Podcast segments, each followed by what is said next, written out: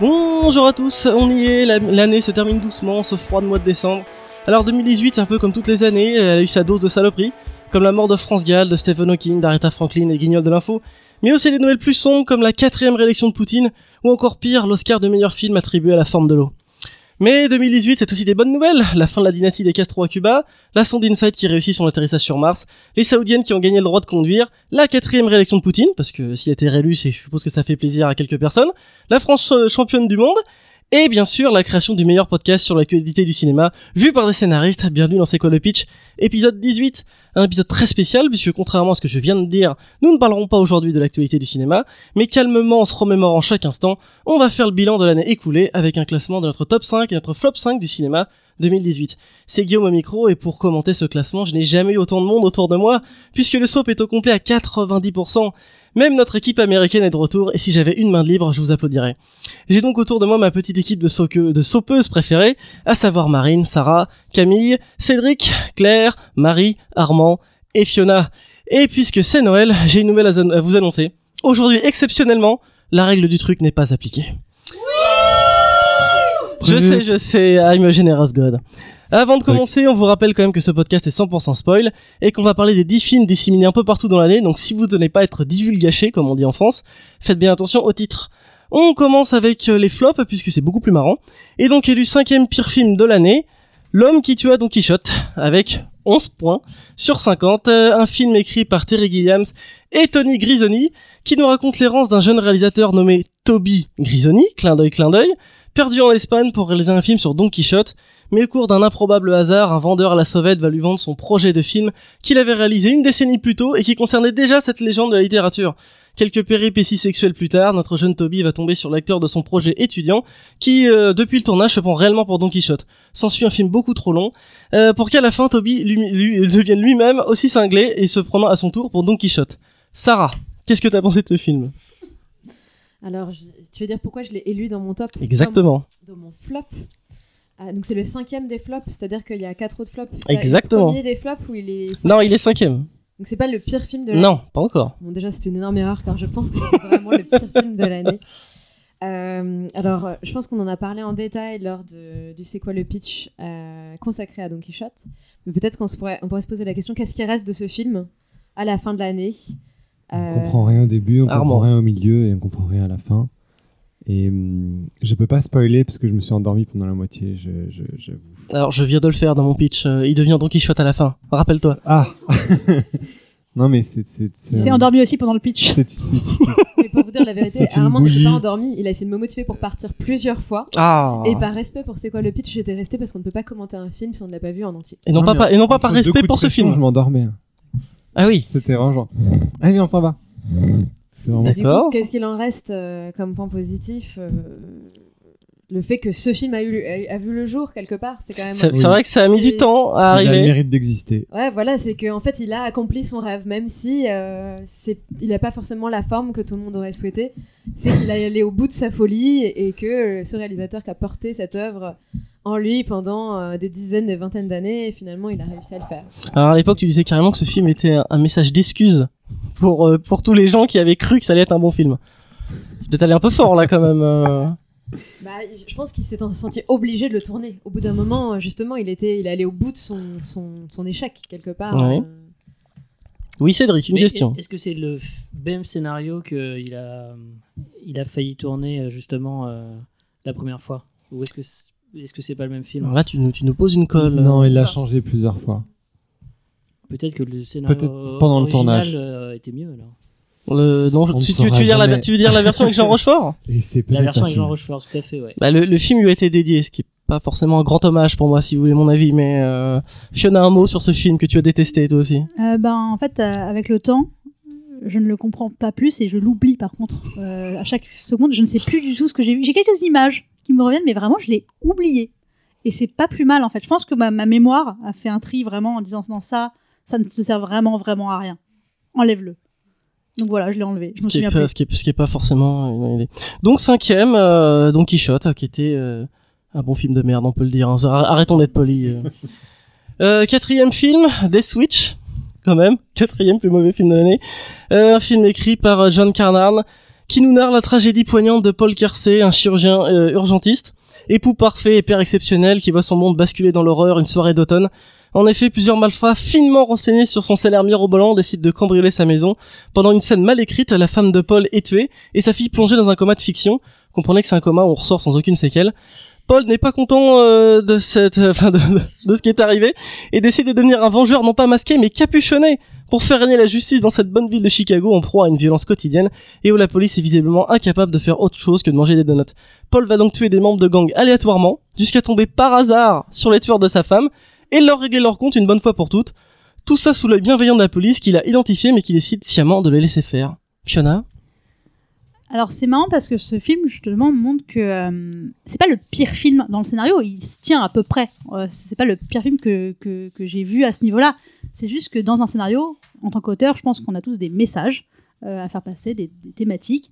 Et euh, quand on, personnellement, j'ai trouvé le message tellement abject, tellement dans l'opposition avec le message euh, de, de l'auteur de ce film que j'ai détesté le film. Mais en, en réalité, le scénario en lui-même, il se tient à peu près. Oui Camille. C'est quoi le message Alors le message, c'est faites-vous euh, justice vous-même. Et euh, si un mec un jour, euh, par exemple, même euh, ne serait-ce que vous pique votre por- portefeuille, il mérite largement une bonne balle dans la tête. Et c'est même pas exagéré. hein. C'est euh, plus ou moins le message du on, on, on a parlé de la dernière scène, mais on va en Oui, reparler. On, peut, peut la redire, la, où, euh, où Bruce Willis donc a enfin vengé euh, sa femme et retrouve une vie une vie croit-on normale et puis finalement il passe devant un hôtel et il y a un chinois qui pique des bagages et Bruce Willis fait semblant de sortir un flingue et semblant de l'abattre. Voilà. Soit disant que si j'avais eu un vrai flingue, eh ben je t'aurais tué. Pour ça. C'est en, en gros c'est le petit clin d'œil et en plus c'est le fait un peu avec humour genre ah là là toi t'as de la chance que, que j'ai raccroché et que j'ai trouvé euh, les, les assassins de ma femme parce que si je les avais trouvés euh, demain tu serais mort parce que t'as volé un bagage Exactement. voilà Alors n'oublie pas qu'il y a le, il y a le, il y a la pire scène d'ellipse du monde, hein, celle où on le voit en train de fabriquer ses armes et parallèlement on croit que c'est subtil sauver des gens pendant qu'il est chirurgien.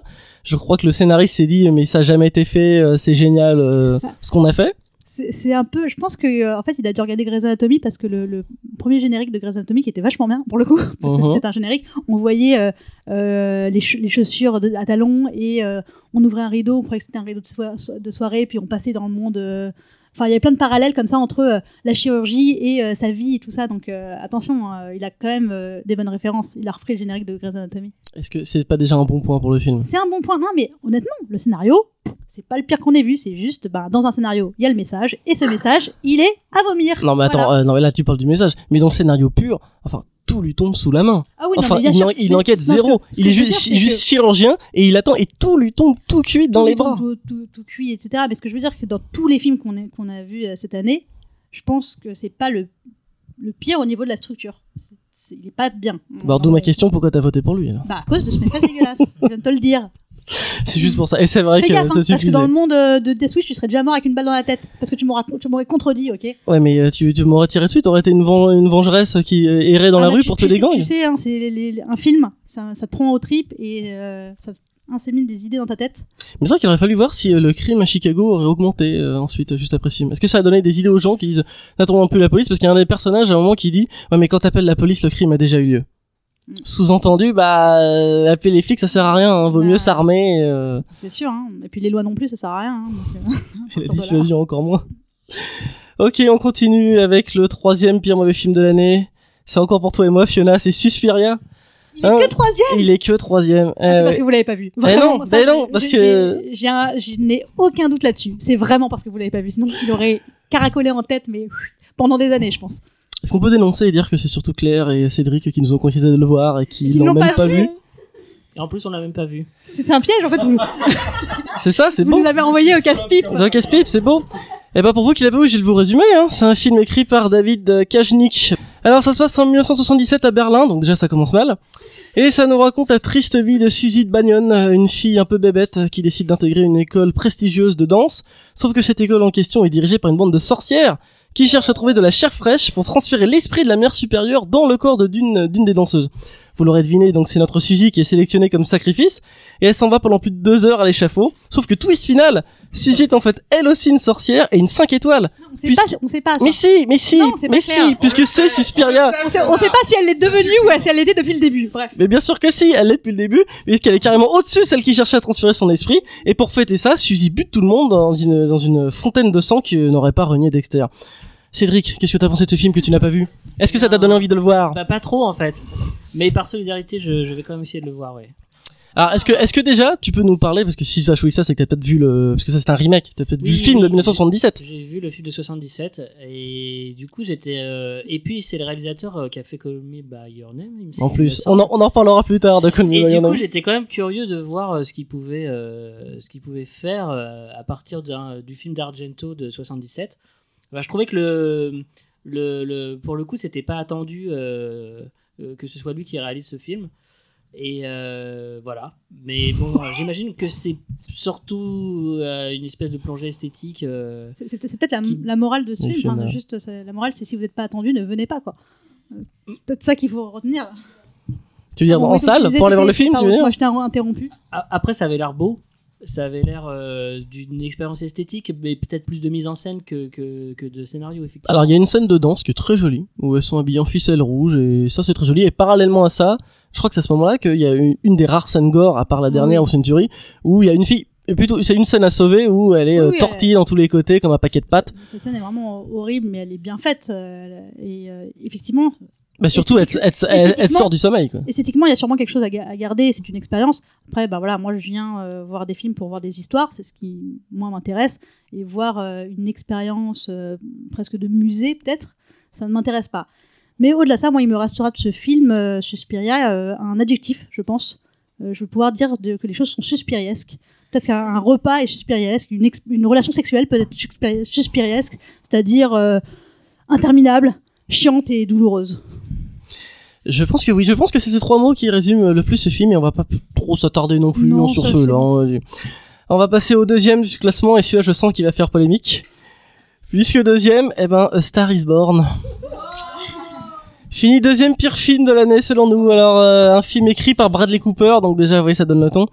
Euh, Eric Roth et Will Fetters. Alors c'est un film qui nous impose l'histoire de Jackson Maine, un cliché sur pattes, euh, un chanteur de country alcoolique qui a des problèmes à régler avec son papa et qui a atteint le rêve de toute star de la chanson détester être connu. Sauf que dans une de ses bitures habituelles, Jackson va rencontrer Ali, une serveuse qui cherche à percer dans la chanson dans un bar à Travelo. Hmm. Euh, ému aux larmes par la pire interprétation de en rose de l'histoire du cinéma, Jackson décide euh, de faire d'Ali une star et il y arrive facilement en fait. Tout se passe très bien pour le petit coup, sauf quand Jackson prévient Ali qu'elle est en train de faire, elle est en train de perdre son âme en chantant de la merde comme l'autre beauf de Lady Gaga. Surtout que Jackson est vachement bien placé pour donner des leçons, lui qui est tellement alcoolique qu'il se pisse dessus en direct à la télé. Finalement, Jackson prend la seule bonne décision du film et décide de se pendre devant son chien. Le film se conclut sur Ali chantant qu'elle n'aimera plus jamais quelqu'un d'autre, ce qui a déçu tous les mecs s'étant inscrits sur Tinder en apprenant qu'elle était sur le marché. Marie, qu'as-tu pensé de ce film, toi qui l'as mis dans ton top flop?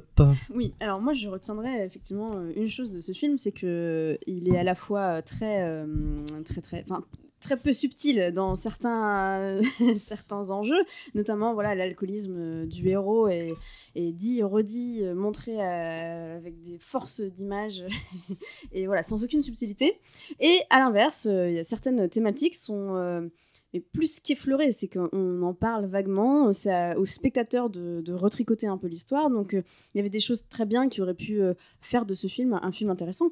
Euh, je sais pas, par exemple, la relation de de dominé-dominant dans un couple, voilà, euh, qui, qui a le succès et pas l'autre, euh, le renversement de pouvoir, euh, le fait voilà, de euh, garder son âme pour, pour euh, euh, mais risquer de ne pas faire carrière, et inversement. Voilà, je trouvais qu'il y avait des, des thématiques en germe extrêmement intéressantes, mais complètement noyées dans un film euh, superficiel.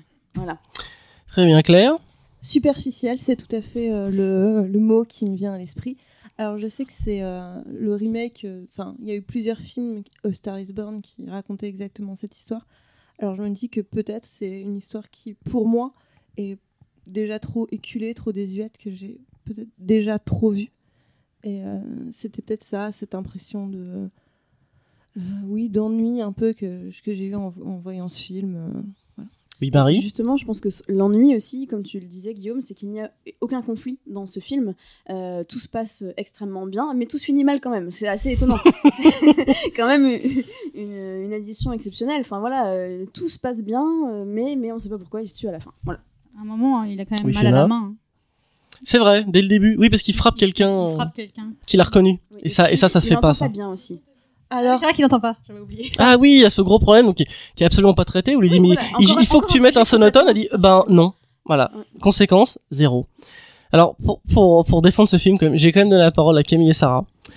Parce que elles n'étaient pas là pendant le podcast et je crois qu'elles ont aimé ce film. Est-ce que vous pouvez nous dire, parce que clairement, vous avez écouté le podcast, on n'avait rien trouvé quasiment de positif à dire à ce film.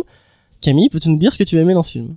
Je pense qu'il y a certaines personnes qui peuvent passer à côté de ce film parce qu'ils peuvent croire, à tort, à tort, que c'est l'histoire de l'ascension d'une jeune chanteuse et son succès. Alors que pas du tout.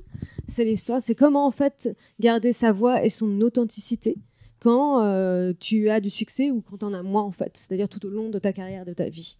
Et pour moi, ça parle de ça. Mais pourquoi Et alors le film s'appelle A Star Is Born et non pas euh, Keep It euh, Keep It Sincere? une Là, bonne tu question. euh, fais une critique juste sur le titre. euh, Ah non, pas du changer tout. Le titre éventuellement si c'est, mais bon. euh, Non, mais au-delà de passer à Oui, côté Sarah. ou pas, parce que dire t'es passé à côté, en gros, c'est ne pas vouloir entrer dans une argumentation avec la personne et juste considérer que la Aïe. personne est, est- est bête. Donc, je pense que c'est- Mais tu as c'est très bien juste compris que- le message de Camille. C'était, Euh, c'était- bon, c'était pas subtil. Évidemment, hein, ce- donc, ce sont des crétins, bien sûr. Bien sûr, mais au- au-delà de Mais, ça, Mais c'est-à-dire que c'est marrant. Enfin, moi, je me suis vraiment complètement laissée embarquer sans préjugés, sans. euh, C'est-à-dire que oui, peut-être, je suis assez d'accord sur l'idée qu'il y a un peu de temps en temps un manque de subtilité sur certaines scènes, mais j'ai trouvé que toutes les scènes amenaient vraiment quelque chose qui, ouais, qui, me parlait. C'était soit drôle, soit touchant, soit moi, ça m'a ému, mais vraiment entre, les chansons. Après, j'aime beaucoup aussi les comédies musicales et je pense que ça aide. Je pense que les gens qui n'aiment pas avoir euh, des chansons toutes les 20 minutes sont pas forcément les plus grands fans de ce film. Ensuite, moi je trouve que le couple il fonctionne très très bien et pour moi c'est une des plus belles histoires d'amour, quand même en dessous de Call Me By Your Name, euh, de l'année en fait. En tout cas, moi je me suis dit, mais c'est la relation de ce couple. Ils ont euh, quand même, ils sont en conflit, car vous dites qu'il n'y a pas de conflit, mais évidemment, enfin, je suis pas du tout d'accord avec ça, puisque leur relation commence dans le conflit, euh, où le type se blesse, où on, bah, on voit que c'est compliqué parce qu'il est alcoolique, que évidemment sa carrière est en train de sombrer alors que la sienne décolle, et qu'on voit que leur relation est minée depuis le départ et que c'est une tragédie en marche. Donc du coup, tout ça, bah forcément, c'est-à-dire à la fin on est content quand ça se passe bien. Plusieurs fois, elle lui dit bah je reviendrai pas. Elle revient toujours parce qu'elle est folle de lui. Et je sais pas, moi ça m'a, euh, j'ai trouvé que cette relation, même quand à la fin, quand elle dit j'aimerais personne d'autre, bah oui parce qu'elle est blessée, parce qu'elle est terrassée par ce qui s'est passé, par le suicide de celui qui lui avait tout donné et par qui elle s'est mise vraiment à exister telle qu'elle est à présent. Euh, donc moi je trouve que le titre se justifie. Après moi ouais, je défends le film, je trouve absolument pas que c'est un flop. Voilà. fini deuxième. Oui, Fiona. Non, alors juste pour, euh, je vais euh, le défendre sur deux points, alors que je l'ai- Ah. je l'ai détesté, hein, on- on- que, que ce soit bien clair. Oui, on s'en Mais- souvient. hein. Euh, mais euh, il mérite euh, largement pas d'être euh, pire que Susperia déjà, ça c'est la première chose. Euh, C'est parce qu'on et est non, et, euh, moi j'aime beaucoup les, j'aime j'aime vraiment bien les comédies musicales et euh, pour le coup, euh, je, je sauverai la, le- la chanson Shallow que, que je trouve est, est bien. Les autres je les aime pas et je m'en souviens pas et je pense qu'elles ressemblent un, ressemblent un peu trop. Mais mine de rien, la chanson Shallow, dans le côté pop, elle reste en tête et elle est pas mal. Voilà. Très bien. Camille? Je suis. euh, Alors moi, j'aime pas normalement les comédies musicales, mais j'ai beaucoup aimé ce film. Euh, et euh, je trouve qu'il y a une évolution aussi du personnage où euh, au début, euh, donc elle est euh, l'héroïne de Lady Gaga. Enfin, merci. Ali. Ali.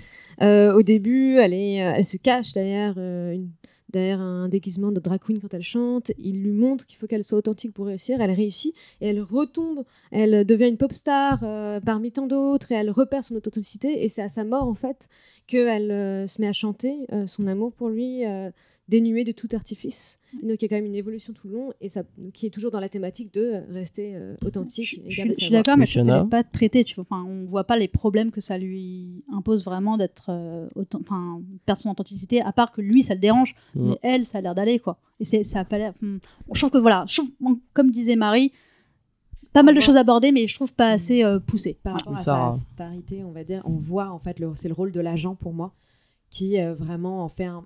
On voit qu'au début c'était la chose entre guillemets de Jackson qui lui permettait de rester elle-même parce qu'il l'aimait telle qu'elle est. Et ensuite, à partir du moment où ça devient un business, cette nana, à partir du moment où elle est la chose d'un agent, bah, les choses dégénèrent. Donc je trouve que c'est quand même assez bien traité de ce point de vue. Oui. Mais là où je dis que c'est une, enfin là où je suis pas d'accord avec vous, vous dites que c'est pas vraiment une comédie musicale parce que c'est que des musiques intra ah diégétiques, je vais réussir à le dire. Non, intra, parce que pour le coup, euh, c'est des chansons qui existent dans la vie réelle, les personnages les entendent. C'est pas la définition d'une comédie musicale. Je sais, mais j'avais envie de placer, euh, de montrer que je connaissais le mot. Donc euh, voilà. Bon, bah, on arrête là-dessus pour euh, Call Me By, euh, non pas Call Me By Your Name, pardon, on y reviendra plus tard. Excuse-moi, c'est ce, ce film m'obsède. Euh, donc Star Is Born, deuxième. Alors avant de décerner le pire film de l'année, je vais quand même nommer quelques mentions honorables, hein, des films qui sont pas dans le classement faute de voix, mais qui n'en restent pas moins catastrophiques, hein, parce que sans citer de nom, il y en a qui ont fait leur petit classement dans leur coin. En vrac, on a donc Burning, hein, le film qui, euh, selon Larousse, est devenu la définition de l'ennui. Black Panther qui nous apprend qu'un peuple aurait pu éviter toutes les atrocités du XXe siècle, mais qui n'a rien fait. Sicilian Ghost Story, recordman du monde de rythme de 2018. Marine, est-ce que tu as un mot à dire sur Sicilian Ghost Story? Euh, je, je... Non, je suis pas du tout d'accord. J'ai adoré ce film, mais euh, Je vais être honnête, il y a que toi qui as voté pour lui. c'est Hein. vrai? Ouais. Je l'ai mis dans mon top. hein. Ouais, ouais, j'ai vu, les autres l'ont mis dans le flop. Non, il y a que moi qui l'ai mis dans le flop aussi. Il était pas loin dans le. Ouais, c'est pas mal. On a quoi? Jurassic World 2, hein, champion des incohérences. Venom et ses monstres noirs et gris se battant en pleine nuit pour être sûr que la visibilité soit aussi mauvaise que le scénario. Et il faut aussi qu'on mentionne euh, un raccourci dans le temps. Le film avec Oprah Winfrey qui essaie d'expliquer à tous les enfants que si votre père a disparu, bah en fait il est dans un monde magique. Et que si vous faites harceler à l'école, il suffit de faire coucou à son harceleur par la fenêtre pour tout arranger. Amoureux de ma femme qui je pense est sincèrement le film le moins bien écrit de l'année, avec une fin aussi honteuse qu'illogique. Et je finirai avec Climax, qui est une masturbation de réalisateur, et qu'un commencement, titre ironique puisque l'histoire commence à 5 minutes de la fin. Marine. Où est Red Sparrow? Et écoute, il n'y a que toi qui as voté pour celui-là, mais dès qu'on va le mettre aussi. Red Sparrow, euh, qui était pas si mauvais que ça, euh, tu Merci. exagères. En vrai, là, il y a plein de choses où il y a que toi qui as voté. Oui aussi, oui. Voilà, on est d'accord. hein. Ah non, mais il y a des films que j'ai même pas vus. Alors, euh, revenons au classement et... Pourquoi Red Sparrow est pas dans ton flop euh, Ah mais Red Sparrow c'est pas un flop, il y a que toi Non, qui as c'est pas un détesté flop. Marine. Euh, Rasban donc, euh, élu pire film de l'année 2018, avec 30 points sur 50, The Third Murder. Eh ouais, et film écrit par euh, alors qui essaye péniblement de raconter l'histoire de Shinego Meri, un avocat qui doit défendre une affaire plutôt simple en apparence, puisqu'un certain Mishumi a tué son patron avant de le brûler près d'un fleuve et s'en cache même pas puisqu'il avoue sa culpabilité. Où est l'intrigue, demandez-vous? Eh bien, c'est une bonne question. Je dois avouer que j'ai pas bien compris ce film et que mon cerveau est suffisamment protecteur pour effacer de ma mémoire cette œuvre où je crois il est question d'une fille violée boiteuse et d'un juge sexiste. Je crois que c'est à peu près tout. Claire. Alors, je tiens à préciser que euh, je pense pas que c'est le pire film de l'année, mais euh, je pense que c'est celui qui a euh, eu à l'unanimité que les gens ont le moins aimé à l'unanimité. en Ah, il a fini premier le dans quelques tops. hein. Mais c'est le pire film de l'année, oui, Claire. Alors, parce que moi, je j'ai pas aimé ce film parce que je l'ai trouvé euh, assez lent au niveau de son rythme et, euh, et c'était un- c'était la volonté. Et surtout, en fait, je pense que c'est euh, dans la filmographie du réalisateur, j'étais assez déçue par ce travail-là. En fait, euh, le fait qu'il fasse un thriller, euh, enfin une enquête policière, et en fait, ça lui réussit pas du tout. euh, c'est pas, c'est pas tenu, c'est pas euh, rythmé. euh, C'est chiant, quoi. mais néanmoins, je pense pas que ce soit le pire film de l'année. Merci de désavouer ce classement en direct. Armand, Euh, tu as mis, tu as mis 5 points pour The Third Oui. Murder, donc tu devais lui en vouloir. enfin, tout, est ellipsé, euh, y compris l'intrigue. J'ai envie de dire, en fait, j'ai eu l'impression qu'il a écrit un polar et que Mhm. et que il s'est dit, en fait, je vais me- fin- finalement, je vais mettre toutes les scènes qu'il y a entre les scènes que j'ai écrites. Où euh, on prend Ce un qui- café, ce- ce où qui on est dit rarement une rien, bonne idée, ouais. On va aux toilettes, où euh, il y a absolument rien de, enfin, tout ce qui peut être intéressant et palpitant et juste euh, oublié, évité, et on dirait que c'est fait exprès. Et tous les enjeux sont tués à l'instant où ils pourraient apparaître. Et, le rythme est lent de manière complètement inutile parce qu'il n'y a absolument aucune tension. Je me souviens d'aucun meurtre sur les trois. Je me souviens pas Mais c'est vrai que je viens d'y penser, il y a trois meurtres en fait. Et en fait, ils sont tous, ils sont tous euh, hyper atteints par des problèmes qui ne sont pas ceux du film en fait, qui sont, enfin, ils sont tous en train de faire la gueule tout le temps. Et c'est, ça n'a aucun rapport avec le deuil ou le, le trauma du viol, etc. Ils sont traumatisés pour une histoire de, je ne sais pas, de- d'adultère, de, de chien qui a disparu. Je, sais je, je n'ai rien capté à cette enquête qui, qui n'en est pas une parce que personne ne veut Ah trouver oui, le mais meurtrier, personne n'enquête. Hein. Euh, Sarah, à l'époque, tu avais dit euh, tout est raté scénaristiquement dans ce film. Oui, mais pour retenir une chose, euh, j'ai l'impression que c'est c'est le genre de film où en fait les personnages n'ont pas envie d'accomplir leurs objectifs et d'ailleurs n'en ont pas vraiment. Et du coup, comment est-ce que tu peux t'identifier ou en tout cas euh, trouver un intérêt à suivre leur trajectoire à partir du moment où le héros prend ce, ce procès, en fait, choisit de défendre euh, ce type, mais sans vraiment, il n'a pas très envie, il le prend, mais euh, ensuite le type dit bon bah de toute façon je suis coupable, donc il n'a pas envie de se défendre alors que c'est quand même euh, l'accusé. Et donc l'autre le dit ah quand même on va le défendre parce que c'est mon travail. Et tu te dis ah il a envie de savoir la vérité mais il la trouve jamais, il va pas au bout de de son objectif et finalement et en plus le problème de ce film c'est qu'on ne connaîtra jamais ce qui s'est passé. C'est-à-dire qu'il n'y a pas de dénouement. Et en fait c'est Ouais. extrêmement frustrant les films sans Rien. dénouement. Spoiler, Euh, rien. Il Ça me fait penser à un autre film, bon rien à voir parce que c'est pas du tout un flop, ça n'a pas été mis dans les flops, mais euh, First Man, qui est Mhm. un film donc, qui a été Ah oui. abordé au podcast avec un homme qui partait, euh, enfin c'était euh, l'histoire de Neil Armstrong. de Neil Armstrong. Et en fait, on- je trouve que le principal problème de ce film était que le personnage principal, on n'avait pas l'impression qu'il avait envie d'aller sur la lune. Et je pense que ça, vraiment, ça sabotait le film parce que c'est une histoire passionnante que le Neil Armstrong a vécu des tragédies immenses dans sa vie, un peu comme ce qui se passe dans The Third Murder où euh, il y a une histoire de petite fille violée par rapport à son père, que lui il a un énorme complexe par rapport à son propre père, le protagoniste, que son père avait jugé l'affaire des deux premiers meurtres, etc. Mais qu'en fait, c'est des personnages qui sont assez passifs ou en tout cas rongés par des, des problèmes trop forts pour que finalement ils s'arrivent à s'intéresser à leur propre cause. Et du coup, j'ai l'impression qu'on ne suit pas un personnage euh, qui ne s'intéresse pas à son propre combat, en fait, Euh. On est bien d'accord, il y a Oui, trois vraiment. galaxies entre euh, First Oui, Man oui, et The. Third Murder. C'est juste soit- le- qu'on soit bien d'accord. Dans le corps du Je tenais un petit mot sur ce film aussi. Je dirais que c'est suspiriesque, mais sans la douleur. Et pourtant, il finit devant, tu vois. Oui, Armand. Truc. Personne le dit en oui, fait. c'est vrai. C'est vrai, que vous me décevez un peu. Je vous fais des cadeaux et vous les prenez pas, quoi. On a fini pour les flops. euh, alors, on finit avec toutes ces émotions négatives et passons à quelque chose de plus joyeux. Le top 10. Donc, on commence par le bas. Dans le top 5, Le oui, c'est vrai, 5. pardon. Pff, ouais, c'est vrai que vous vouliez pas faire le top 10. Ah, précisons quand même que euh, The Third Murder, c'est encore Cédric Eclair qui nous l'avait conseillé. euh, Et qu'on l'a pas vu non plus. Cette fois, je l'ai vu, hein, quand même. C'est très bien. Euh, donc on, commence par le cinquième euh, meilleur film de l'année, selon le collectif.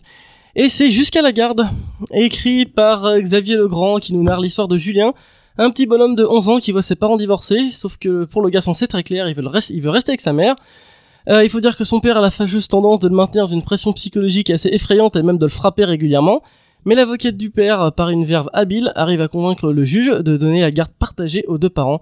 Julien l'a peur en vendre, donc elle est un week-end sur deux chez son père, qui n'a qu'une obsession, trouver où vit son ex-femme, dont il est encore euh, secrètement amoureux de façon très très malsaine. Remix. Euh, alors ce film, euh, oui, moi je me souviens d'une grosse claque parce que euh, il y a assez peu de personnages, on gravite un peu toujours dans la même dans la même famille, les mêmes personnages, les mêmes lieux, et il y a une tension. Euh, je retiens en fait de ce film la tension d'être sur mon siège et de me dire mais ça monte, ça monte, ça monte. Et euh, truc gratuit. Ok, cadeau. Euh, cadeau. Je, voilà, vraiment de une tension qui monte et en même temps aussi ce... sans que ça soit évident en fait. On joue, enfin le- j'ai trouvé que le, dans le scénario, ça jouait vachement l'ambiguïté de est-ce que la mère a raison, est-ce que le père a raison? On est on est sans cesse baladé jusqu'à vraiment avoir la, la réponse euh, finale de oui le, le père euh, est, euh, est vraiment vraiment violent et mais ça monte et on est pris dedans et les personnages sont super bien caractérisés et euh, voilà ce que j'ai beaucoup beaucoup aimé ce film pour, pour ces aspects-là. Alors certaines critiques disent que on a tout de suite vu que le père était violent et qu'en fait c'est un faux suspense pendant le temps. Oui Camille.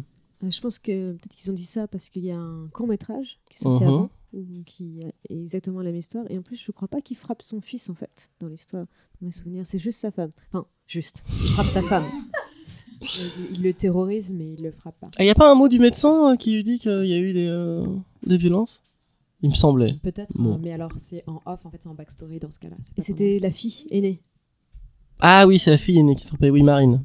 Remix. Oui, oui c'est aussi parce que, de, du coup, ça me revient petit à petit, mais comme c'est quelque chose qui est dit, qui est jamais montré, et que c'est du point de vue des enfants, euh, je trouve que la situation même de la garde alternée, en fait, est vraiment au cœur du film et hyper bien exploitée.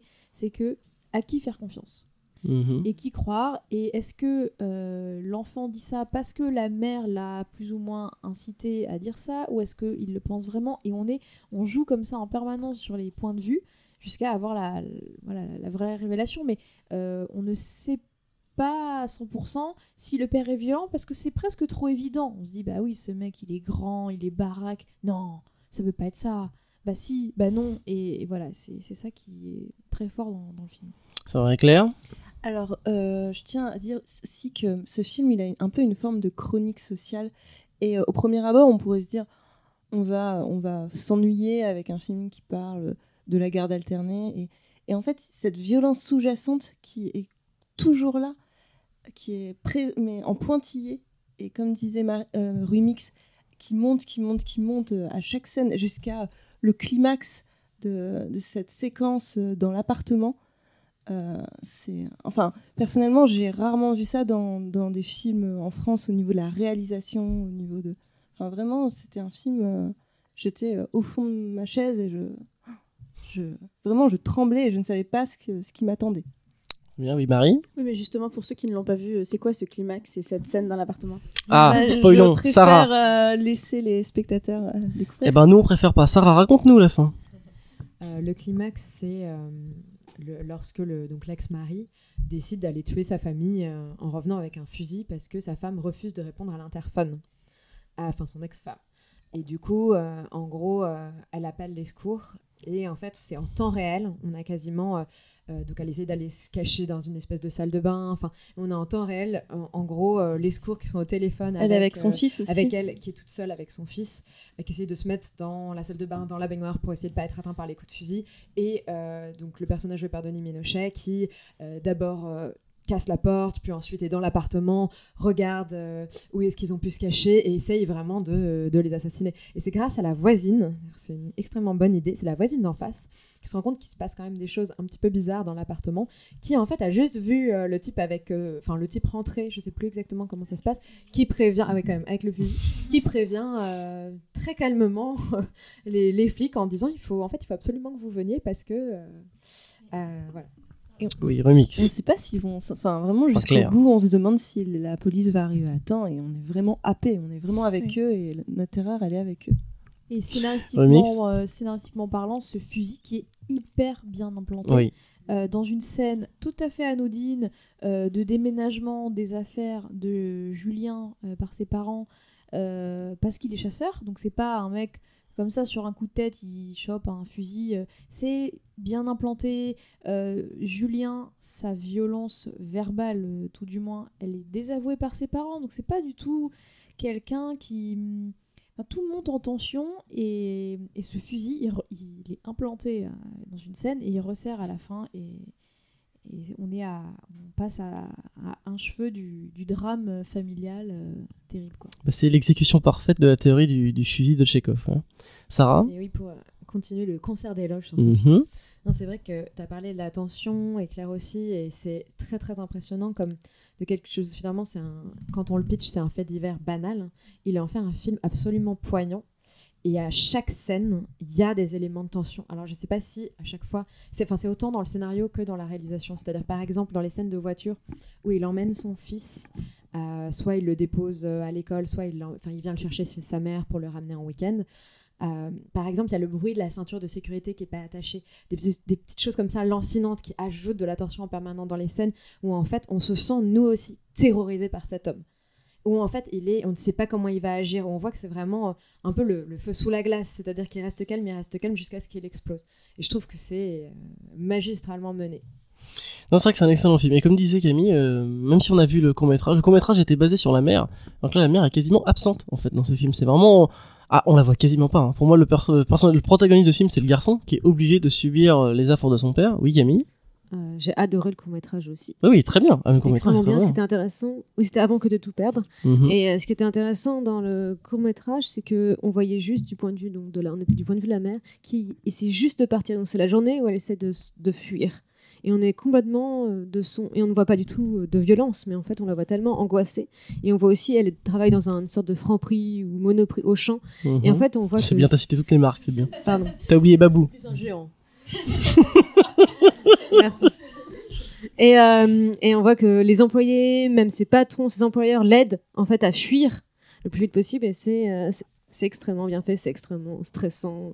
On est très angoissé pour elle, comme dans le film. Exactement. Oui, un dernier mot, Remix. Oui, dernier mot sur euh, le souvenir du podcast euh, à propos de ce film où il avait été dit que euh, toute l'intrigue secondaire avec la sœur n'était pas forcément très utile. Et moi, je voudrais revenir dessus Oui. en disant que si, je trouvais ça très utile parce que ça ajoute en fait euh, une couche à ce drame de si cette voisine n'avait pas été là.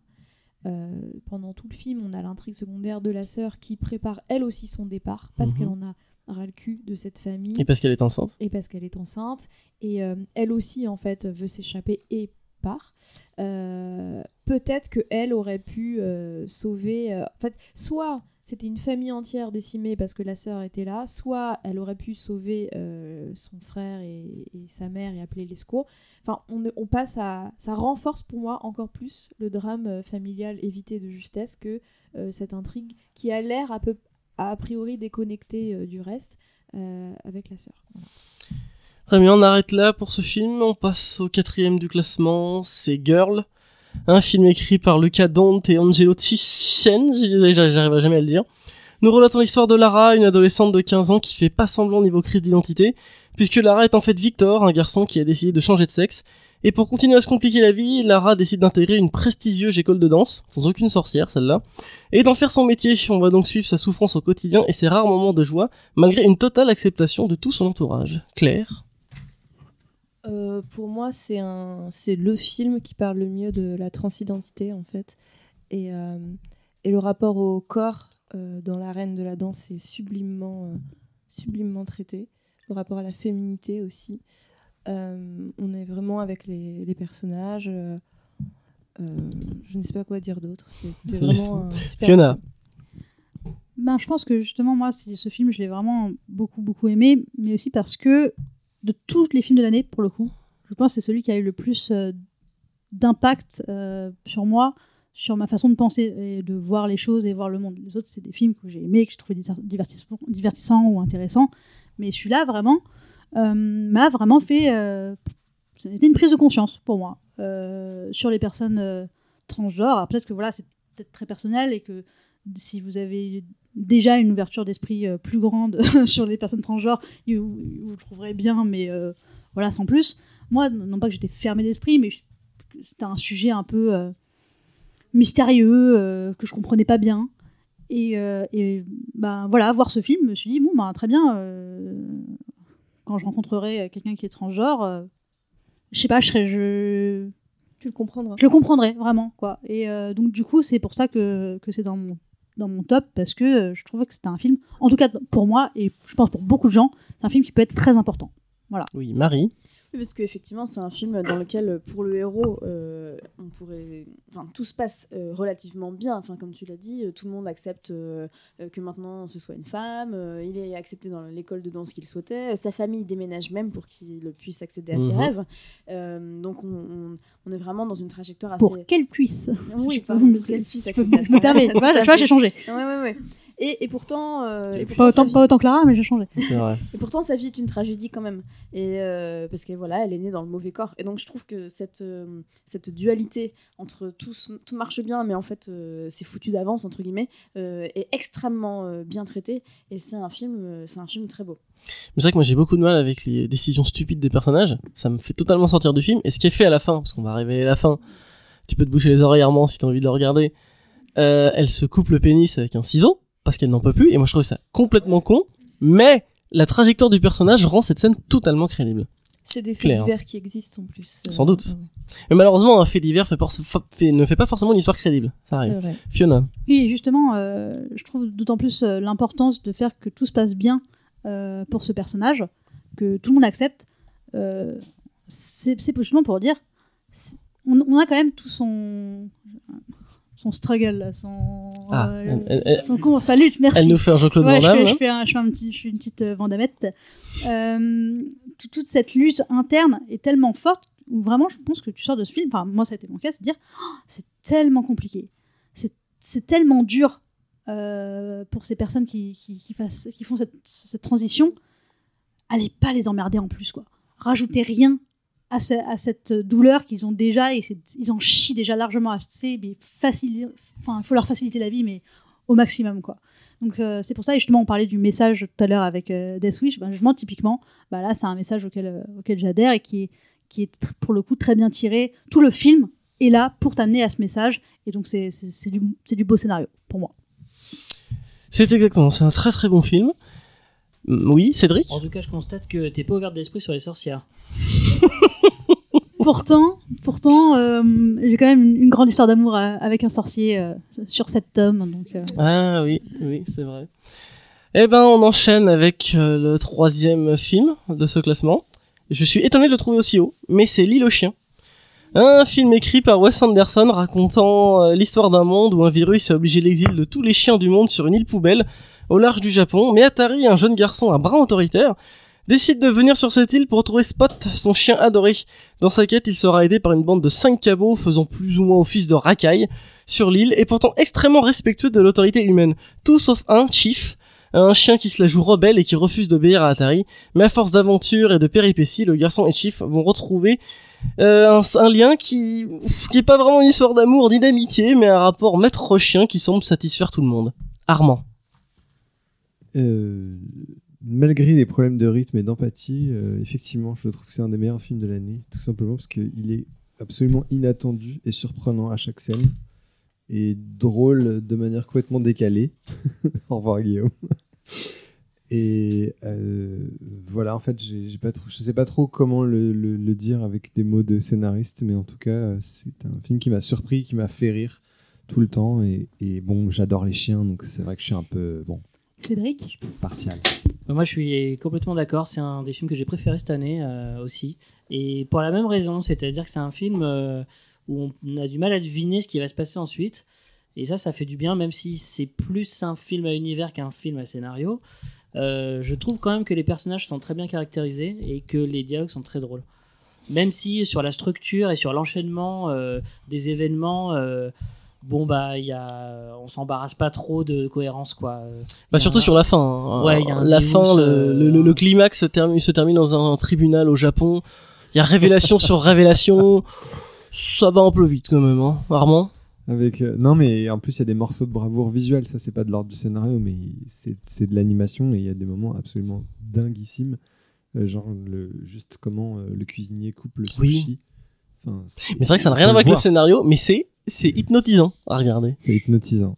Ouais. Mais il fallait juste se dire voilà j'ai créé une page de ça et ça va donner ça, c'est superbe. Et donc personne n'a de problème avec ce parce que moi le problème que j'ai eu avec ce film, c'est euh, ça Ah, dit si, euh, un chien n'est heureux que, que que quand on lui donne des ordres et qu'en gros lui aboie dessus. Hein, permettez ce Non. jeu de mots. un peu- Non, un chien est Non. heureux avec un maître.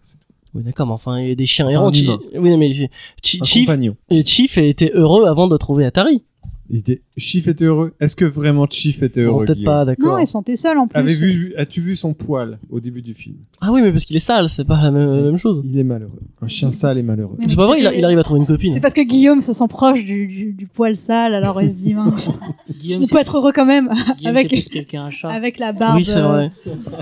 Oui, c'est vrai qu'en plus. Les les- amateurs de chats n'ont pas compris. Non, mais en plus, c'est vrai que les, les chats sont clairement euh, dépeints comme des petites saloperies ignobles dans ce film. Et Ceux ça, moi. euh, sont. Non, moi, j'adhère pas. Je vais t'envoyer mon chat sur la tête, tu vas voir. bon, bah, on arrête là pour l'île aux chiens. Euh, on remercie quand même Marine aussi, qui n'est pas là ce soir, mais qui avait voté euh, 5 points pour ce film. quand même. Merci, Marie. Euh, on enchaîne avec la deuxième place, avec 18 points. Et alors, à mon grand désespoir, Call Me By Your Name. Un film C'est quand même écrit. pas mal parce que je l'ai mis zéro point. Il y en a qui ont mis zéro point pour ce film. Il a Ah quand même oui. été premier. Il y en a- ouais, ouais, ouais. Non, il a fini deuxième. Il a fini deuxième. Il a été dans le flop de certains. Il était dans le flop de certains. J'y cru, moi. Bon, alors, un film écrit par James Ivory qui relate l'histoire d'Elio, un jeune FF de 17 ans polyglotte euh, qui ne peut pas passer plus de 5 minutes sans parler une langue morte, ou de faire étalage de sa connaissance des sculptures italiennes du XIIIe siècle. Et ce, éloigné en vélo oui, et ce brave Elio va rencontrer Oliver, un américain ve- venu être le stagiaire de son père alors qu'il a 40 ans. Visiblement, ça gêne personne. Oliver va lui faire un rentre-dedans pas possible pendant une partie de volleyball, mais Elio, il est pas de ce bord-là, hein. Alors il va plutôt aller accepter de coucher avec une fille folle de lui au point d'apprendre désespérément par cœur tous les auteurs serbo-croates depuis la préhistoire. Mais au fil de cet été bien trop long, les deux hommes vont finir ensemble alors qu'ils ont deux décennies d'écart, mais visiblement ça gêne toujours personne. Et après une dernière cou- après une première coucherie euh, pudiquement cachée par un arbre dansant avec le vent, Elio décide de se faire des pêches ou des abricots, je me souviens pas bien.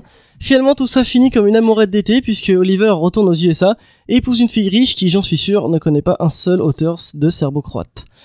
Euh, Sarah, qu'as-tu pensé de ce film génial? C'est ton film de l'année. Oui, j'ai adoré. Oui. Euh, non, mais c'est vrai que c'est un film qui infuse très longtemps. qui reste comme, euh, bah, comme un bel été que tu as vécu et que tu n'oublieras jamais. Mhm. Et c'est vrai que, y a... toi, tu disais, Fiona, que Girl a changé ta vision du monde. Euh, moi, Call Me By Your Name, je me rappelle, a eu un effet physique sur moi. non, mais c'est vrai qu'en fait, que j'ai l'impression de vivre leur passion. et, et voilà, et d'être sorti du film, je sais pas, avec euh, une espèce de, de, bonne humeur, d'espoir, de de- d'émerveillement. Et du coup, je trouve que c'est un film formidable et que si vous l'avez raté, il est encore temps de le voir. Très bien, Camille? J'ai adoré ce film. Et Mhm. pourtant, quand j'ai vu la bande-annonce, avec euh, les longues balades en vélo, je me suis dit, oh là là, encore un film d'auteur long et pénible. Eh bien non, c'était génial. J'ai trouvé que c'était... Donc pour moi, c'est pas euh, une histoire de quelqu'un qui découvre son homosexualité, c'est le premier amour. Et euh, c'est c'est extrêmement intéressant parce qu'on voit comment il arrive à surmonter sa peur, euh, pas juste son désir charnel pour euh, Armie Hammer, mais aussi euh, son désir d'être, euh, enfin son- sa peur d'être en couple, d'être en relation, de se livrer et d'être à nu en fait face à quelqu'un qu'il admire et qu'il aime. Oui, alors, Fiona? Alors, je vais vous surprendre parce que j'ai vraiment pas du tout aimé euh, ce film, mais je trouve qu'il a sa place dans le top. Ah, attends, attends, attends, ne vous emballez pas. Disgrâce. Non, non, disgrâce. Je l'ai trouvé chiant à mourir et presque suspiriesque lui aussi. Normal, Ah oui. c'est le même réalisateur. mais je peux plus comprendre comment il peut toucher euh, quel- certaines personnes. Pas moi, voilà, je suis passée complètement à côté de, de, de ça, mais je peux comprendre une espèce de sensibilité cachée, etc., même s'il était quand même très très long et très très chiant, mais je peux le comprendre. Mhm. Donc, il est quand même esthétiquement plus joli, etc., mais ce que je lui reproche, et en fait c'est un, un peu la même chose que je reproche à Suspiria, Mhm. euh, en plus de la douleur et de tout ce qui va avec, euh, c'est cette branlette intellectuelle permanente. C'est pareil, et Susp- Suspiria, c'est pareil, c'est ah, on comprend pas, mais c'est pas grave, il faut comprendre, il faut chercher plus loin, etc. À un moment, non, racontez-nous des histoires, euh, commencez par ça et c'est très bien, et arrêtez de nous faire chercher des choses qui ne sont pas. Et ce, que je- ce dont je me souviens dans Call Me By Your Name et qui m'avait énervé, c'est que il s'engueulait et il serait rabiboché, mais on savait pas pourquoi. Parfois, il, enfin, un mot de travers, mais tu savais pas quel mot de travers, et d'un coup, il disait oui, nanana, euh, euh, c'est comme euh, machin truc en allemand, euh, truc. Ouais, ouais, ouais, mais j'ai rien dit. Et je disais waouh, mais ils sont fous ces garçons, ils sont vraiment fous et euh, et voilà, moi je me dis non, c'est pas ça une histoire d'amour et puis euh, et puis ils sont pas drôles et ils sont enfin ils sont juste euh, Non, mais attends, les, les, les gens qui, qui vont à l'émission de Bernard Pivot ont aussi le droit de tomber amoureux. c'est vrai. Sarah. Sur le fait que, enfin, tu parles de branlette intellectuelle, en fait, c'est le cadre du film. C'est-à-dire que c'est des chercheurs, ils sont tous hyper éduqués, ils sont nourris aux classiques. Et du coup, pour les légitimer, ils sont obligés de leur donner ces lignes de dialogue et ces scènes. Sinon, on comprend pas vraiment ce qu'ils font dans leur vie. C'est-à-dire qu'on doit les voir en action. On doit voir Oliver euh, avoir euh, cette connexion intellectuelle avec son mentor euh, lorsqu'il arrive sur des histoires d'étymologie, etc. Donc, bon, après, évidemment, on en pense ce qu'on veut, ça fait très élitiste, mais en soi, c'est cohérent. Tu, La deuxième peux chose, c'est sur les. Parce que la jeunesse du film, c'était super intéressant. Les scénaristes racontaient qu'ils ont eu énormément de mal à le vendre parce qu'il n'y avait pas de conflit, entre guillemets, c'est-à-dire de conflit externe, à savoir les parents qui s'opposent à une relation homosexuelle entre un homme euh, plus mature de euh, 25-30 ans et leur gamin de, je sais pas, 18-20 ans.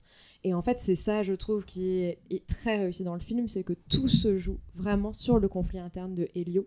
Et pour le coup, on est 100% avec lui et que bah, une première passion amoureuse, d'autant plus homosexuelle, alors qu'il sort déjà avec des, avec des filles plutôt, en fait, est un conflit tellement énorme que t'as même pas besoin de rajouter euh, juste le cliché du père qui va re- renier son fils parce qu'il est gay. Quoi. Très bien, remix. Oui, moi dans ce, ce débat, je serais la Suisse. Euh, parce que, en fait, je me souviens du film, je me souviens de ne pas avoir détesté, euh, mais de pas avoir adoré non plus. Parce que, euh, pour euh, aller dans le sens de Fiona, moi je me suis sentie très à distance en fait. J'ai trouvé ce film, j'ai l'impression de regarder les, le film de vacances d'une famille. euh, euh, bo- embourgeoisée. Et, je, n'ai pas eu d'empathie pour ces, ces personnages-là. Et, mais sans non plus après détester l'histoire et tout, mais j'ai été très à distance de ce film. J'ai trouvé que ça faisait vraiment film de niche. Et, euh, et voilà, ça ne m'a pas intéressé plus que ça. Mais euh, je reconnais aussi beaucoup de qualité au film et beaucoup de sincérité. Et, et je- voilà, très mitigé quoi. Ok, mot de la fin, euh, Camille Petite remarque, oui, les intellos ont aussi droit à l'amour. hein. Oui, mais je viens de le dire. Mais justement, Fiona. moi, je leur, je leur reproche pas tout- toute le- tout- toutes leurs références euh, intellectuelles, mais pas que. Là, ils parlent vraiment que comme ça, et du coup, je me dis, tu peux être très très intelligent et péter un bon coup, quoi. Oui, mais justement, je pense qu'ils voulaient aussi faire le contraste entre. Ils sont extrêmement intellos, et pourtant, c'est une passion charnelle qui les. Pas qui les dévore, tu vois, mais donc c'est le contraste entre euh, je baise euh, une pêche et en même temps euh, je, je, comprends, de- je comprends euh, Ouais, la sensation, enfin, le, le plaisir sensoriel, j'ai envie de dire, à, à voir ce film, même si je ne le partage pas. Voilà. C'est ce que j'ai déploré pour plusieurs films de l'année, c'est on, on peut être subtil et pas chiant. Ce film est sûrement subtil, mais il est globalement chiant. Je suis désolé. Mais il finit quand même. Euh, deuxième du top. il finit quand même deuxième du top, Il est donc génial. euh, comme quoi la démocratie. hein. Euh, Poutine, hein. Ouais. Avant de divulguer la première place, pareil, quelques mentions honorables. Hein. On pouvait pas parler des meilleurs films sans mentionner Le Grand Jeu, histoire d'une skieuse qui devient reine du poker. Lady Bird, un, fi- un film subtil sur la difficile communication entre une adolescente et sa mère. Paranoia, un film cassé en deux entre thriller psychologique et slasher. Sparring, où un boxeur raté en fin de carrière cherche un dernier combat pour impressionner sa fille. Deadpool 2, qui repousse encore un peu plus loin le quatrième mur. Hostile, euh, la mort de Staline, que j'ai adoré. Thunder Road, que vous avez adoré. Euh, Halloween que tu as détesté Fiona mais il était quand même cool. Euh, moi Tonya qui était vraiment sympa et euh, j'aimerais apporter une attention particulière à, à Avenger Infinity War puisque je suis le seul à avoir voté pour lui et Et c'est la fin de ce podcast. et Merci. pourtant j'ai pris un pied pas possible à le regarder et j'attends j'attends ta suite avec impatience mon grand. Ouais, et euh, donc enfin première place avec 20 points meilleur film de l'année Tree Billboard. Oui. Non, mais t'as, juste, t'as oublié dans les mentions honorables Oui. la Révolution silencieuse. La Révolution silencieuse j'ai complètement C'était oublié. bien, quoi. qui a fini juste à la sixième place à un point de, ah, voilà. de ju- eh, s'est joué entre jusqu'à la guerre des Louis exact Ah. exact Et Hereditary Excuse-moi. Oui non Les Red Red Dead One oh les sisters c'était ni l'un ni l'autre. Oh, c'était tellement bien.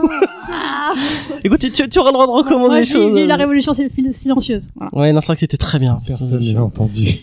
je suis un peu déçu dans mon top aussi, Fiona. ouais donc Three Billboards un film écrit par euh, Martin euh, McDonald et qui nous raconte l'histoire de Mildred une femme passablement énervée devant l'inefficacité de la police locale, incapable de trouver le violeur et le meurtrier de sa fille, alors que ça fait plus de 7 mois que c'est arrivé. Du côté de la police, c'est Bill le shérif qui est chargé de l'enquête, mais malgré une bonne volonté, il est dans une impasse infranchissable pour lui, d'autant qu'il a ses propres problèmes puisque ce brave Bill a un cancer incurable. Le reste, euh, bah, j'ai pas envie de spoiler puisque c'est vraiment un bon film, mais nul doute que vous allez le faire. Remix. Alors, euh, oui, donc c'était mon top, euh, mon top de l'année. Je suis ravie qu'il soit à la première place. Euh, de ce film, de ce dont je me souviens, c'est une grosse claque aussi, euh, d'interprétation, essentiellement aussi, euh, de personnage, Mhm. euh, un, un personnage pas très sympathique, euh, mais pour qui on a énormément d'empathie. Tu veux dire le jeune flic Euh, raciste euh, Non, Elle. Oh, elle. dommage. Et, euh, et j'ai le souvenir ouais, d'un- d'une histoire qui se déroule comme ça sous nos yeux avec des, des rebondissements assez inattendus, euh, notamment spoil, euh, la, le suicide de, de, de ce flic joué par Woody Harrelson euh, assez tôt dans le film. Et, Pour la euh, moitié, je dirais. Ouais, ok, à la moitié. Et, euh, et voilà, ce combat de cette mère euh, pour, la, pour la justice, pour la, pour la, pour la vérité, et voilà, c'était vraiment une claque. euh. Des personnages secondaires aussi avec une évolution incroyable. euh, Des personnages qu'on déteste en fait vraiment au début et, et qu'à la fin on se surprend à, à aimer. Quoi. Exactement, Fiona. Moi, je me souviens avoir été euh, assez surprise parce que euh, donc le concept euh, du film, c'est donc euh, cette nana qui euh, loue trois euh, énormes panneaux euh, publicitaires pour adresser un message à la police. Et euh, je me suis dit bon ben bonne idée, mais là typiquement je me suis dit même en tant que scénariste, ben, qu'est-ce que tu fais derrière quoi? Euh, Super, et il se passe quoi quoi Et du coup, euh, pour le coup, tout marchait bien et avec en gardant vraiment toujours ce, ce concept au, cœur du film, on, on le lâchait pas euh, pendant tout le film bah, il se passait plein de choses et il y avait vraiment une vie de, petite ville, etc. Et du coup, il m'a beaucoup surpris, il m'a beaucoup touché. J'ai aimé que les personnages, justement, ne soient pas sympathiques. Notamment aussi même la, fille donc, qui, est décédée, la seule, je crois que c'est la seule scène où on la voit. Elle envoie un peu chez sa mère. euh, Mm. Elle est pas cool. Et, et je me dis, cool, enfin pas une scène où on dit euh, au revoir ma chérie, au revoir, à demain. Tu vois Ah oui, non, mais t'as Ah bah, oublié. bah, non, non, non, non. non, non. Par contre, oui, il y a une, Là, une mauvaise l'opposé, elle lui dit bah c'est ça, va te faire violer. C'est ça. Lui Bah, c'est ça- ça- une ça, des rares scènes mal écrites, elle dit vas-y, Ouais. va te faire violer et dans 7 mois on n'aura pas retrouvé ton meurtrier. Tu, peux Oui, oui. ça manquer de. Hein. effectivement, elle lui dit non, c'est pas va te faire- lui- c'est la fille qui dit bah euh, ce sera ta faute si je me fais violer. quoi. Ouais, voilà. Donc Ça, c'est la réplique en trop qu'il aurait vraiment fallu couper. Dommage. Mais en tout cas, le fait que ce soit une adolescente euh, un peu connasse, bah, et je trouve que c'est bien de dire bah c'est pas parce que c'était un peu une connasse que c'est pas triste qu'elle soit morte. Oui, c'est vrai. Il y, a de ça. Et euh, enfin, euh, il y a une scène, moi, qui m'a vraiment, vraiment beaucoup, beaucoup marqué. C'est une scène où euh, Mildred, Mildred, comment Mildred, oui. Mildred, est au commissariat en train de- d'engueuler vraiment le flic. Il y a une vraie scène de gros, gros conflit. Sauf que le flic est malade, il a un cancer. Et il, alors qu'il l'engueule, enfin, il, il- tousse euh, sur elle et il, lui tousse du sang. Et euh, là, tout bascule dans cette scène, mais vraiment de manière extrêmement subtile, où d'un coup, elle change complètement dans son regard d'attitude, et lui, il s'excuse, il dit, j'ai pas fait exprès, enfin, il la rassure de dire, j'ai pas fait exprès de te, cracher dessus, enfin, en gros, c'est pas ça que je voulais faire, et elle, elle dit, non, non, mais elle dit, en gros, je sais, je sais, je sais, et là, elle, elle appelle les, secours, et d'un coup, même son énervement et toute sa haine qu'elle a contre lui pour ne pas retrouver euh, sa fille, elle, elle, elle bascule dans, son, dans une humanité totale en disant, ce type est malade, il faut que je l'aide tout de suite, et j'ai trouvé ça très juste, très subtil et très beau. Ouais, t'es très bien cette scène parce qu'il jouait au jeu en gros du flic et de la voleuse où chacun sait qui ment et puis d'un seul coup il y a une honnêteté qui apparaît. Camille. J'ai adoré bah, justement cette scène-là. Du coup, euh, j'ai pas grand-chose à dire de plus, mais à part que je trouve que euh, c'était, comme dit euh, Rumix, c'était, ils ont réussi à nous surprendre beaucoup dans ce film, et aussi l'émotion a toujours primé euh, par-dessus euh, les événements. Enfin, j'ai pas du tout senti la mécanique de l'histoire. Oui, Sarah. C'est vrai que on se dit euh, qu'est-ce qu'il nous reste d'un film à la fin de l'année, donc par rapport à The Third Murder où je pourrais pas euh, décrire une seule scène du film. euh, là, avec Three Billboards, on peut en décrire plein. En fait, il y a plein de moments qui restent des moments plus, plus doux, plus tragiques. Par exemple, lorsqu'il écrit la lettre à sa femme, ou en tout cas qu'elle est lue après son décès de Woody Harrelson. Euh, les moments avec Mildred qui se bat pour avoir les panneaux, avec le, le mec qui lui vend les panneaux, le mec qui se fait jeter par la fenêtre par euh, Oh. l'antagoniste joué par Sam Rockwell, le moment où Sam Rockwell, dans le bar, comprend qu'il a peut-être trouvé qui avait assassiné la, la gamine et finalement se retourne. Enfin, en fait, les scènes sont tellement surprenantes à chaque fois, tellement marquantes, tellement fortes émo- émotionnellement, euh, que ce film, ça, ça, ça, ça reste comme un petit feu d'artifice, même encore un an après l'avoir vu, je trouve. Oui, dans Fiona? Et je trouve même euh, aussi à la fin, on- on- si je me souviens bien, hein, euh, elle part avec le flic euh, pour aller buter d'autres mecs, mais même pas les assassins de, Ouais. de sa fille, voilà. Et euh, dans la voiture, alors qu'ils y vont, ils disent Est-ce qu'on f- on fait, on va vraiment faire ça? Et tu sens qu'ils vont pas le faire, et que ouais. voilà, ils sont en colère, etc. Mais justement, c'est pas des fous comme Bruce Willis dans Death Wish, qui, qui, même s'ils ont trouvé d'autres gens coupables, bah, c'est pas leur, ils vont, ils vont pas eux devenir des assassins pour ça, quoi. Et Oui, c'est- c'est c'est- c'est assez beau, quoi. Voilà. C'est vrai, oui, remix. En fait, ouais, ce que tu dis, Sarah, je trouve extrêmement juste. Euh, Ce qui nous reste de ce film, c'est cette colère, mais cette colère de, de- qui, qui, euh, se répercute sur tous les personnages, mais qui peut être à la fois destructrice et aussi saine parfois. Et ce, ce tout petit basculement d'une colère saine à une colère euh, euh, complètement folle, quand on parle de, de Vengeresse. de venge- voilà, de, vengeron- de vengeance. euh, dans le film, on le ressent énormément. Et moi, de Three Billboards, je me souviens de cette émotion, la colère. Oui, c'est non mais euh, je j'ai voté pour lui aussi, peut-être pas la première place, mais il mérite largement d'être à la première place. Oui, il y a énormément de scènes marquantes. T'as oublié Sarah la scène où il y a le, le feu au commissariat, où elle vient et puis elle en a marre et carrément elle fout le feu. Et t'as Sam Rockwell qui récupère, je me rappelle plus s'il récupère quelque chose, qui est en train de chanter, voilà, parce que parce que c'est le dernier message que lui a donné Woody Harrelson, donc euh, il s'enfuit. Et par contre, il y a un personnage que tout le monde a oublié, et ça ça a rien dans le film, c'est le nain de Game of Thrones qui joue dedans. Et Non. qui- Ah, il sert pas à grand chose quand même. Il lui sert d'alibi à un moment et c'est tout. Alors, bon, je- il d'al- d'alibi, euh, certes, mais c'est aussi ces moments-là qui sont un peu déroutants, un peu ces subplots euh, de l'histoire euh, qui sont, qui sont surprenants en fait. On s'attend pas du tout à ces, à ces scènes-là, à ces personnages-là, et ça montre chez, chez elle une, espèce de douceur qu'on voit à quelques moments dans le film. Une scène moi qui m'avait vachement marqué et qui raconte pas forcément grand-chose, mais elle va fleurir ses, ses panneaux. Il y a cette biche, des moments un peu suspendus comme ça, euh, où on montre à des moments que elle, non, elle n'est pas que colère. Euh, elle a aussi euh, je, je crois même qu'elle pleure, je si je me souviens bien. Probablement, biche. ouais. Enfin, c'est vraiment des moments euh, très troublants et cette, euh, cette, euh, cette, cette histoire, euh, cette intrigue secondaire avec le nain, elle n'est pas inutile. La personne de petite taille. S'il te plaît. Hein Ah oui. Oui, Fiona, j'avais euh, le mot oublié, pour finir. j'avais oublié la personne de petite taille, euh, j'avoue. euh, Tyrion. Sur, sur ce film-là. T'as oublié la scène de date. Non, et maintenant, où il se maintenant, non, maintenant, avec Ah son ex qui Maintenant coup, se que- fout de sa gueule oui, parce oui. qu'elle sort. Non, mais maintenant que vous me avec, l'avez, mais vous- j'ai eu besoin que vous me le redisiez. Voilà, j'avais c'est ça. oublié. Mais par contre, je suis tout à fait d'accord avec toi, euh, Remix. euh, la colère, vraiment, c'est ce qui ressort et qui te prend bien au trip. quoi. Eh ben, on s'arrête là pour ce top 10 et flop 10. Donc, on répète, hein, The Sword Murder, élu pire film de l'année. Et puis, euh, Call Me, non, je déconne, Three Billboard, euh, élu euh, meilleur film de l'année. On termine avec le dernier court effuyé de l'année. Remix.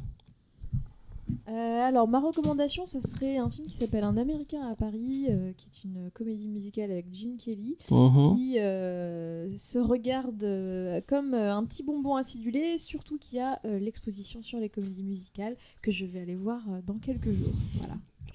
Très bien, Sarah. Euh, moi, c'est plutôt un fuyer. Mhm. Le film de The Beautiful Boy que nous avons eu la malchance de voir à Los Angeles, qui du coup euh, passera en France en février. C'est un film de Félix von Groningen avec Steve Carell et Timothée Chalamet.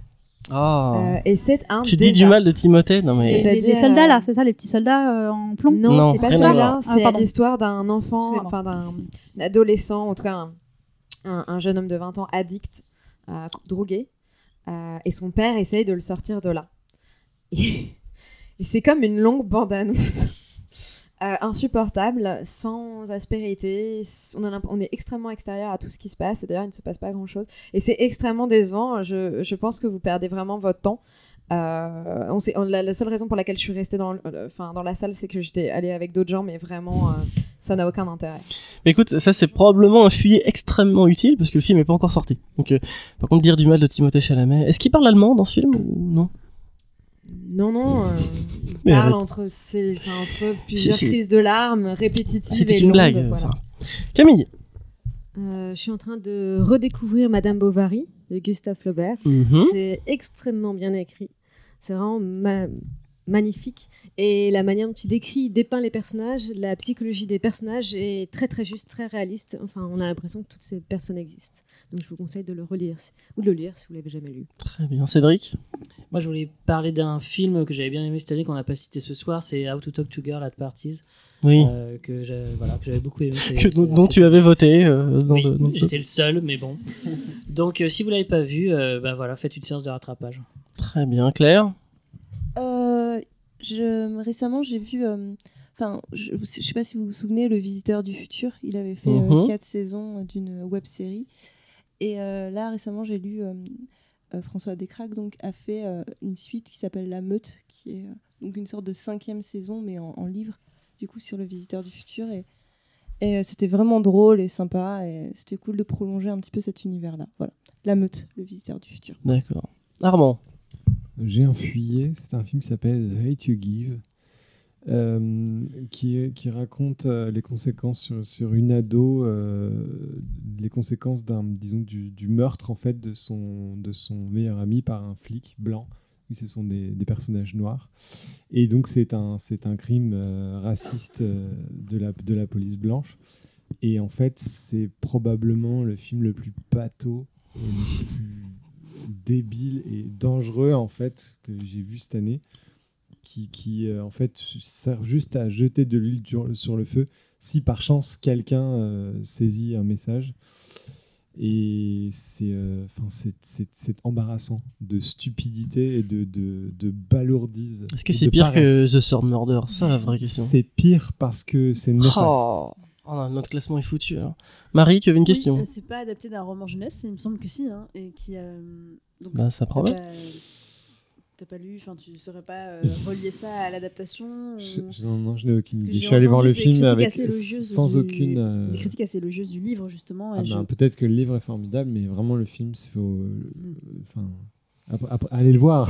allez Non, le voir, faites-vous votre plutôt, propre idée, mais. Marie, pendant que tu as le micro, est-ce que tu as envie de recommander Marie Shelley ou les Frères Sisters, peut-être? On oui, en a oui, pas oui, parlé. Marie Shelley et les frères sisters. Et lisez euh, Frankenstein parce que c'est quand même une formidable, euh, une formidable histoire. Ok. Fiona? Bon, moi, je veux plutôt euh, recommander euh, un, un spectacle de One, Man, One Woman Show, euh, celui qui est sur Netflix, celui de Hélène DeGeneres, euh, qui est très connu, qui s'appelle. Euh, mince, qui s'appelle comment euh, Re- euh, Re- Relatable. Relatable. Voilà, Mhm. donc, euh, je sais pas le traduire, qui ici, qui. connecté, Alors, on va dire les Mhm. pieds sur terre, connecté au, au monde autour d'elle. C'est plutôt sympa, c'est pas le meilleur one que, que, que j'ai vu, mais c'est- plutôt chouette. Même si le, le spectacle est un petit peu gâché par le public et ses cris incessants de à chaque phrase quasiment. Donc euh, voilà, c'est- il faudrait voir ça dans une salle euh, française qui, qui rit euh, quand c'est drôle, Qui rit à la palmade, comme on pas, dit. pas, pas à chaque mot. Euh, voilà, mais euh, bon, c'est sympa. Donc euh, Hélène DeGeneres et c'est euh, sur Netflix Sur depuis Netflix. le 18 décembre. Ok. Et ben moi, ça va être un courrier et fuyé en même temps. Le même, c'est un jeu vidéo qui s'appelle Fortnite. Parce que c'est nul.